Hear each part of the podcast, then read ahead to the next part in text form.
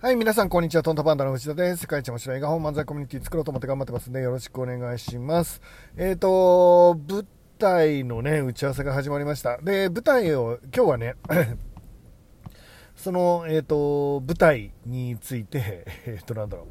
えー、何にしようってその？あそうそう、えーと、菜園とかロングランってどうしたらできるんだろうっていうお話をしたいと思っています。で今絵本りんご姫をですねヒットさせようと思ってやってるんですけど僕の能力がやっぱり足りないからえっ、ー、とやりきっててダメなんじゃなくて、えーと、仕事が進まなくて、えーと変化を持たせられないっていう。状態だと思うんですよね、本当、情けない、なんか僕のスピード仕事のスピードが遅いんですよね、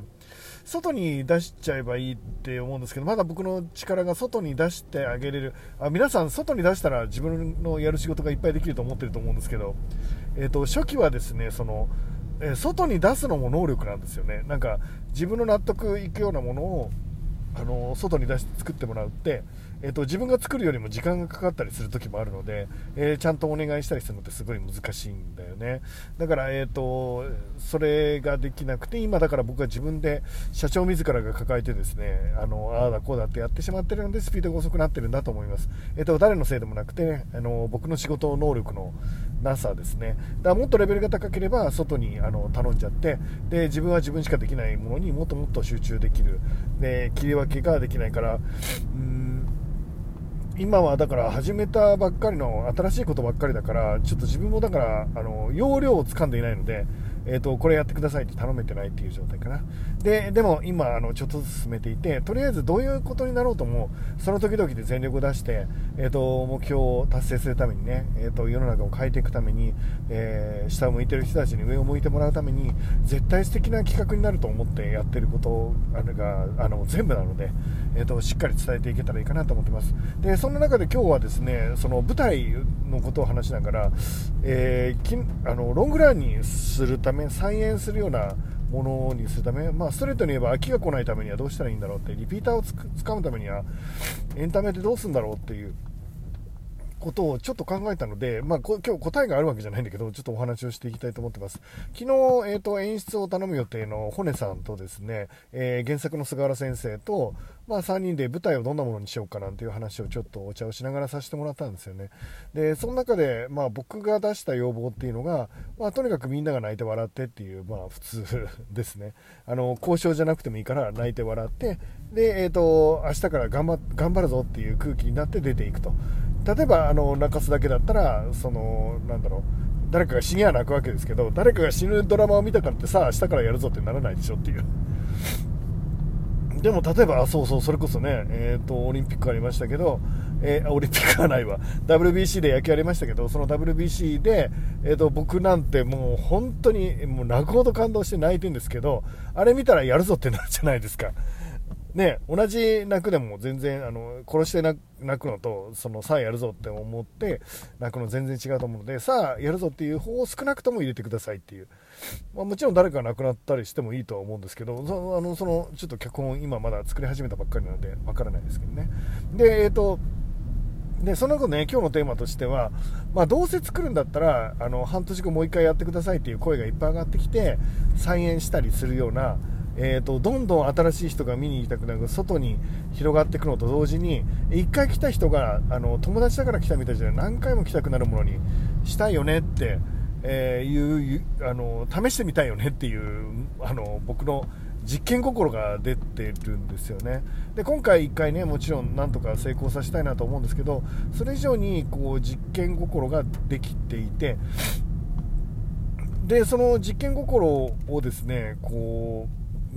考えてやっていく中でいつかいくつか、まあ、悩んでるものがあってねそれはあのうん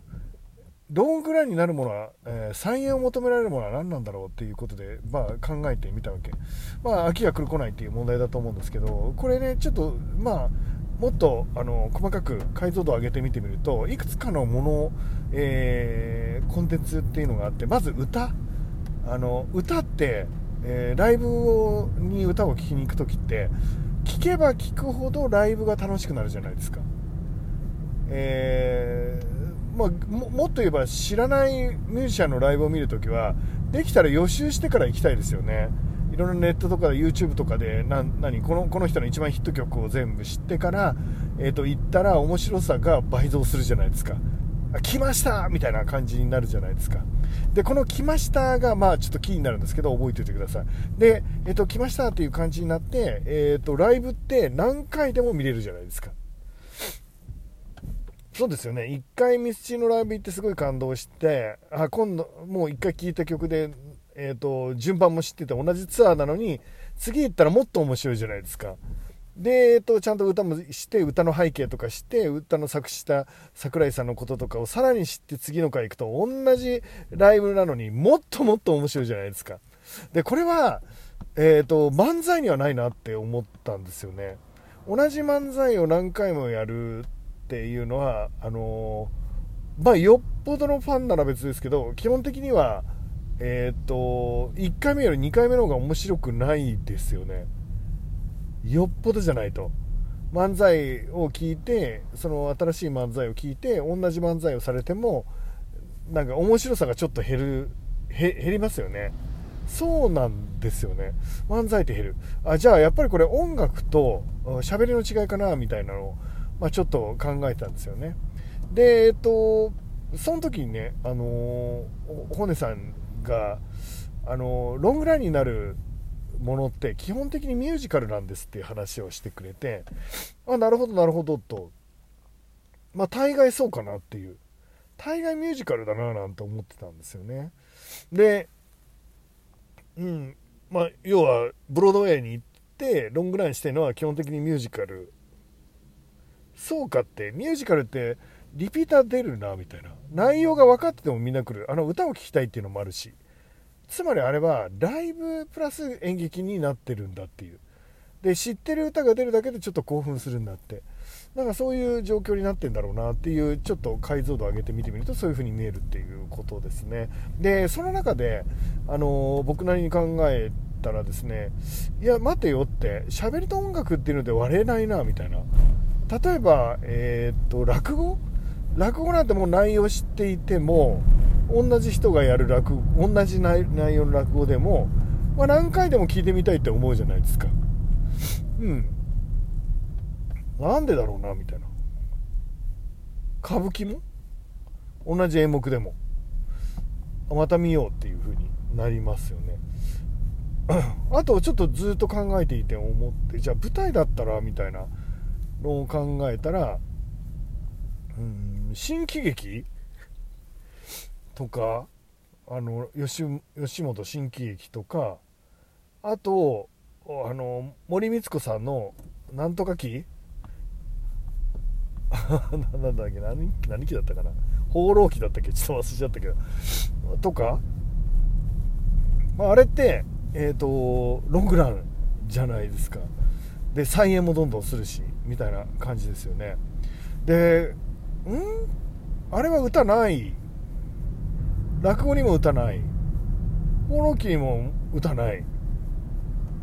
えー、っと何？吉本新喜劇にもまあまあ歌って言われるほどの歌はない。とするとなぜロングランが可能なんだって。でそれの最大のポイントが「よ待ってました」だと思うんですよ。待ってましたっていうシーンがあるとえーと、それ自体がエンタメになるんじゃないかなっていう仮説つまり型です、えーと、吉本新喜劇の場合ドリルすなっていうギャグが出てきたらみんな大喜びじゃないですか。でもドリルすな自体はもうみんな100回200回見てるわけですよ。それでもそれが出てきたらもう会場が揺れるほど喜ぶと。ドリルすなって喜ぶと。かいいので、えーと、喜ぶっていうことですね。で、えーと、放浪記あの森光子さんの場合はでんぐり返し森光子さんがでんぐり返しするだけでみんなが大興奮すると。よう待ってましたっていうでんぐり返しがこの世にあるんだっていうことですね。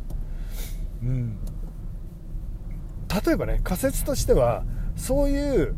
なんていうか吉本新喜劇ならギャグ。えーと、森光子さんだったらでんぐり返し。でそういう型みたいなものがあってパターンみたいなものがあって、えーと、要はよ待ってましたっていうものを用意さえすればロングランが可能なんじゃないかなって思ったんですね。で昨日そのあの演出の骨君とですね話しながら、まあ、骨君にお願いしたのは、まあ、歌と落語的なものを入れてほしいって言ったんですよね。でそしたらもしかしたらロングランの可能性も視野に入るかなっていうことですね。で、まあ、何を入れていいかってさっぱり分かってないんですけどさっぱり考えてないし、まあ、漠然となんか感じてるものだけを今あのベラベラ整理してるんですけど僕はおそらく何か、えーと、型があって、えーと、それを見るのを楽しみに来る、まあ、曲音楽っていうのはもうタイミングから音の高さからパーフェクトに決まった型だと思うんですよね。で、えっと、それをもうそれがあるというのを知っていてそれを聞きたくてそれを見たくてそのパフォーマンスが好きで集まるっていうのは十分あるなってだからあのサプライズ要素とかいわゆる、えー、何驚きとかびっくりみたいなものもあったらいいと思いますけど、えーと、ロングランにする場合はですねそれを極力減らしていく必要があるんじゃないかなっていうのを僕が仮説として考えてるっていうことですね。えっ、ー、といわゆる一発で決めるようなものをなるべく、えーと、あってもいいけど率は落として基本的には「よう待ってました」的なもう内容は知ってるけど面白いよっていうお決まりの型みたいなものの率を、まあ、ちょっとずつ増やしていくっていうことがロングランにするには必要なんじゃないかなって思っています、えーと、ちょっとまだ考え始めたばっかりなので、えーと、自分なりの正解は出てないんですが皆さんとこれからね面白いとは何かを考えて史上最強に面白い、えー、と舞台を一緒に作っていきたいと思います。皆さんよろしくお願いします。それじゃあ、えー、と夜ですね。お帰りなさい。ゆっくり休んでください。